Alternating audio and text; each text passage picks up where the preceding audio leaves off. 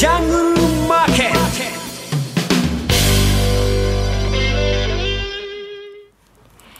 ゴーゴージャングルマーケット。このコーナーは、投資家の英知をすべての人に、投資コンテンツ e コマースを運営するゴゴジャンの提供でお送りします。えさて、このコーナーでは、ラジオ日経で人気の高いパーソナリティをゲストにお迎えし、相場の見方を伺っていきます。今日のゲストですが、トリオアセットマネジメント代表の奥村さんにお話を伺います。聞き手、佐藤さんです。お願いします。奥村さん、こんにちは。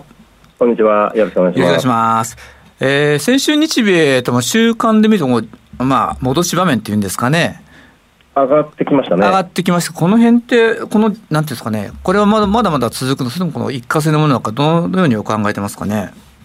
これはなぜ上がったかって、なんとも言えない。このマーケットって日々上がるか下がるかどっちかに行きますけども、それがたまたまちょっとずつ上げてきたってなんでしょうかね。あんま金利も影響ないですかね？影響あると思いますが、マーケット主に長期金利見てますでしょ？はい。だから長期金利が今、あの特にアメリカ上がらないそうですね。うんそ。れで安心して、それを見て株が上がったというのが、まあ、一般的でしょうねうん、見るのが。はいまあでもあれですよね、長期金利、債券が買われてるってことは、一部ではちょっとアメリカの先行きに不安を感じている方々も結構いらして、はいはいっていうことですよね。で、そうですね、はい。で、株式市場はこう、まあ、株のプレイヤーはこう、まあ、買ってる、いるみたいな、これ大丈夫です。どうで、どう思って思います？あのーリセッションうんですかね、ええー、とまず債券買われてるというのは、えー利こう金利が上がる、この FF 金利が上がってる状態だと、これはもう債券があの主に買われるはずなんですよね、はい教科書的には。ところが今、債券が上がって、あ金利が上がっていくということは、長期金利が上がってるということで、10年物国債売られてるということ、あですね。えはい。値上が値上がってるから買われてるか。買われてるっていうことですよね。はい。これ短期的に見るとそうなんですよ。今持ってる人は値下がりして損してるんだから売るわけですよね。えこれから買う人は金利がどんどん下がるんだから買うわけですよね債券、はいで今持ってる人は売るというのは自然なえ動きで、うんえーそうすると短期的にはちょっと逆の動きというのはあってししょうがないかなというのが、今、長期金利に関しては説明できるとは思います。あ、なるほど。はい、もう一つはリセッションなんですね。はい。えーリセッション、これあの、今、マーケット、リセッションが来るぞ、来るぞ、怖いぞ、怖いぞというリセッション少年のような、うんえー雰囲気、狼少年のならぬ、はいリセッション少年がいっぱい現れてきて、何か怖いけど、狼って見たことないけど怖いなと、そんな感じがあるんですね、リセッション。はこれ、経済的、経済学的には全米経済研究所という NBER という組織がリセッションを何月何日にトップ、う経済がピークを迎えましたと。そして何月何日に経済がボトムを迎えましたということを半年とか1年ぐらいかけてゆっくりと検証して発表するんですね。はい。これをアメリカではリセッションの日、あるいはリセッションの期間、あのピークからボトムに向けてをリセッションと定義しているわけです。はい。これ、日本も全く同じで、内閣府の景気動向指数研究会が全く同じことをやっていて、えーある日からリセッションになったということを、ある日を経過してから1年ぐらいかけてから検証して発表するわけです。で、リセッションは、そういった意味では、あの、今日、今リセッションになったとしても、1年後に、半年とかね、1年かけて全米経済研究所が検証して発表するということであって、それをアメリカでは正式にリセッションと呼んでるんですけども、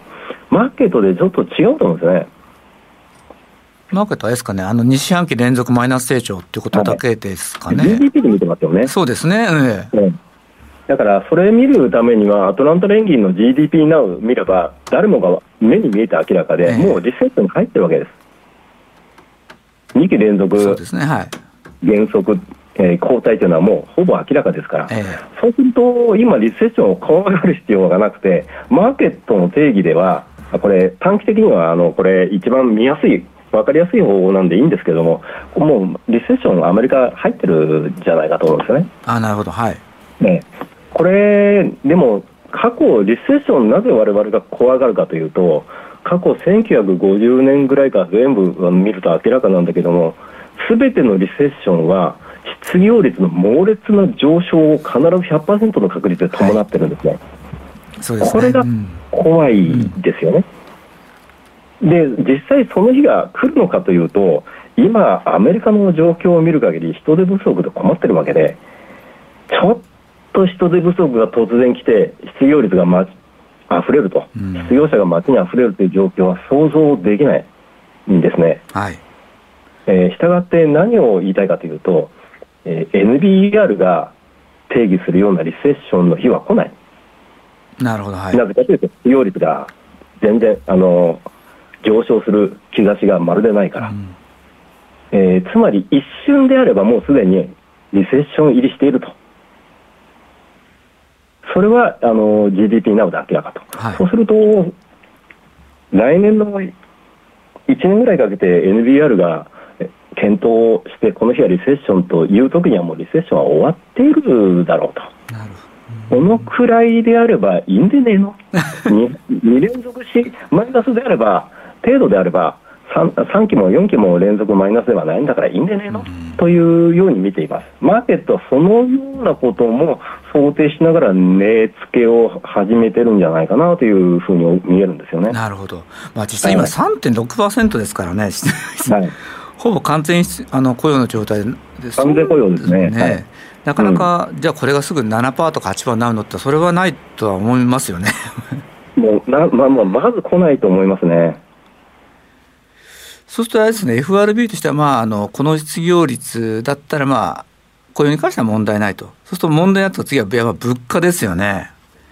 CPI ですかね。そうですなんかこの間も9.1%で、なかなかこれ、下がってこないんですけども、こちらどう見てます？過去の事例見ると FDI が一生懸命利上げしてる最中に CPI が下がることってまずないんですよ。ああ、なるほど、はい。利上げが終わって半年とか経ってからゆっくりと CPI って下がってくるちょっとこうじ時差があるんですよね、多くの場合。う。んだから今利上げしてる最中だということは物価は下がらないと。いうふうに直感的にもあの FRB がどんなに利上げしたところで油の供給量が変わるわけでもないし戦争が止まるわけでもないし、え。ウクライナの小麦が世界に浮き当たるわけでもないわけですよね。だから需要を止めることで要するにアメリカ人米食うなとええ。麦食うなと油使うなということで物価を下げることしかできないわけですから、それはあの特に、まあ、あの聞いてくるのは間違いないですけども、住宅とか車が売れづらくなってますから、はい。とはいえ、住宅は置いといて、車は売れてしょうがないはずだよねというところもあって、やはり景気、腰強いんじゃないかな、うん。利上げしてさえも景気の腰の強さが明らかになってるよねというふうには見ますね。あなるほど。うんそうするとあれですかね、まあ今年まあちちあの中間金利という、まあ、3.5%ぐらいまで利上げしていって、はい、まあ、来年もしかしたら、年内3.5ですね、そうですよ。ね。で、はい来年、もしかしたら利上げがちょっと止まるんじゃないかと、仮に止まったとしても、実際物価が下がってくるのは来年のその、まあ、5月とか6月とか、そういう感じになるんですかそうなるね。と思いますね、でもその頃には、もしかしたら戦争終わってくれてる可能性もあるからそうですね。うん。戦争終わると状況が一変するはずなんですよね。えで今、世界の物価がなんで上がってるかというと、もともと戦争とは関係なくえ、はい。こうコロナ禍が終わる局面に入ってきて、経済の蛇口をどの国も一気に開けたから、需要が爆発して、半導体た足りない、何が足りない、何が足りない、そして世界の物流がまだ狂ってる中で、うんなかなか欲しいものがすぐ輸入、輸出できないぞと、そういうのの混乱の中で戦争が起こっちゃったから、この2つの理由だと思うんですけども、だいぶこの物流の問題とか、はい半導体不足の問題というのは解消しつつあるはい。と思うんですね。あとは戦争が何とかなれば、かなり解消できて、えーリセッションなんていう言葉どっかで忘れちゃうぐらいに吹っ飛ぶ感じがあるという、こう、こう楽観的に見ればねという可能性というのはずっと10%ぐらいの確率で15%ぐらいかなあると思いますね。まあ、あれですよね、確かにその、まあ、戦争が終わって、ロシアのまあ天然ガスの供給とかも復活してくると、まあ、今、一番ちょっとリセッションの方は、ヨーロッパの景気も持ち直って感じですかね、うん、そうすれば。えーと、戦争が終わって、ヨーロッパがあのロシアから輸入をすればそうなるとは思いますが、そうならないとしても、リセッション、怖い怖いというのは、私から見ると、9月止まりだと思いますね。なるほどですから、リセッション怖い怖い、何が怖いか分かんないけど、狼少年、どうか見てないけど、怖いっていう人々かも、その怖さって8月、9月がピークになるんじゃないかなと思いますね、特に8月は FOMC、夏休みでないですから、そうですね、うん、だから、そのくらいにはもう一回、ボトムをつけに行く可能性が株式の場合、あるかなと見てます。そう逆に言えばあれですよね、まあ、米株ってよく8、9月に安値ですけど、そこから年末につけ、上がっていく傾向ありますよね。今年もそのパターンになるこのパターンですかね。ちょっといい話ですね。えー、特に戦争はいずれは終わる話で、はい、あのロシアが割とこう戦争を停止にするとかなんか言ってい、いわゆるこの戦争を停止するというような状況になる可能性というのは、ちょっと見えてきてるんじゃないかなと思うんですよ。なるほど。これあの昔の話は恐縮けど、朝鮮戦争ってあれも今でも停止してるという状態のまま何十年も来てますでしょ、ええ、あれになる可能性が高いと見てますね。そうすると、そのその後はあの普通の平時ですから、え、簡単にあの麦も作付けできるでしょうし、輸出もできるでしょうし。えー、というふうに楽観的に見ると起こると。そうそうまあまあ戦争がとりあえず一旦停止してくると今と、まあ、ユーロとか売られてますけども、うん、ユーロドルとかってどういうふうになってきますかね今後。ユーロってしばらくは戻らないんじゃないかと思うんですよ、ね、あ戻らないですか。やっぱりあの戦争の現場なんで、えー、あの現場の混乱っていうのはなかなかあるんじゃないかと思うんですよ。あと振りかざされたロシアがこうはい分かりました。早速売り出しますね明日って言ってガスを売る売ってくれるかどうかっていう問題もあるんですよ、うん、なかなかあのー、今のロシアの政治情勢が変化しない限りは簡単には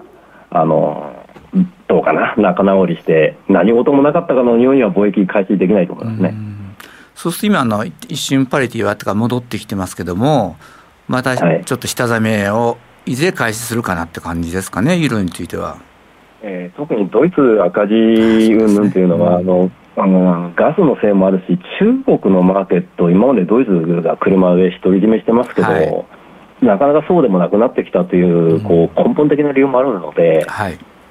これを考えると、ちょっとリーダーであるドイツが復活しないことにはとは思いますね。うん。そうですね。一方、ドル円の方はどうですかね、あの工藤さんはあの断固として緩和を続けるとおっしゃってましたけども、ええ、コロナやめるの待つしかないと、気が変わるのを待つか、はい、やめるのを待つか、どっちが早いかということで、気が変わらないと思うんですよ。そうすると来年の4月までは、まあ、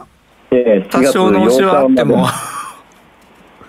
えーと、4月8日まで待たなくても、その後次、購入者はその前に決まるでしょうから、えー、その決まりそうな名前が明らかになったら変わってくると思いますね。だだから3月下旬、来年の3月下旬までは諦め、でもその代わり、あの円が売られてる、日本が売られてるっていうことではなく、はい、純粋に金利差で取引されてるだけですから、うんね、あのドル円に関しては。日銀が金利上げればあのすぐ元の水準には戻るはずですね。うん、なるほど。わ、うん、かりました。小野さん、今日もどうもありがとうございました。ありがとうございました。ただいまのお話は、トリオアセットマネジメント代表の奥村さんでした。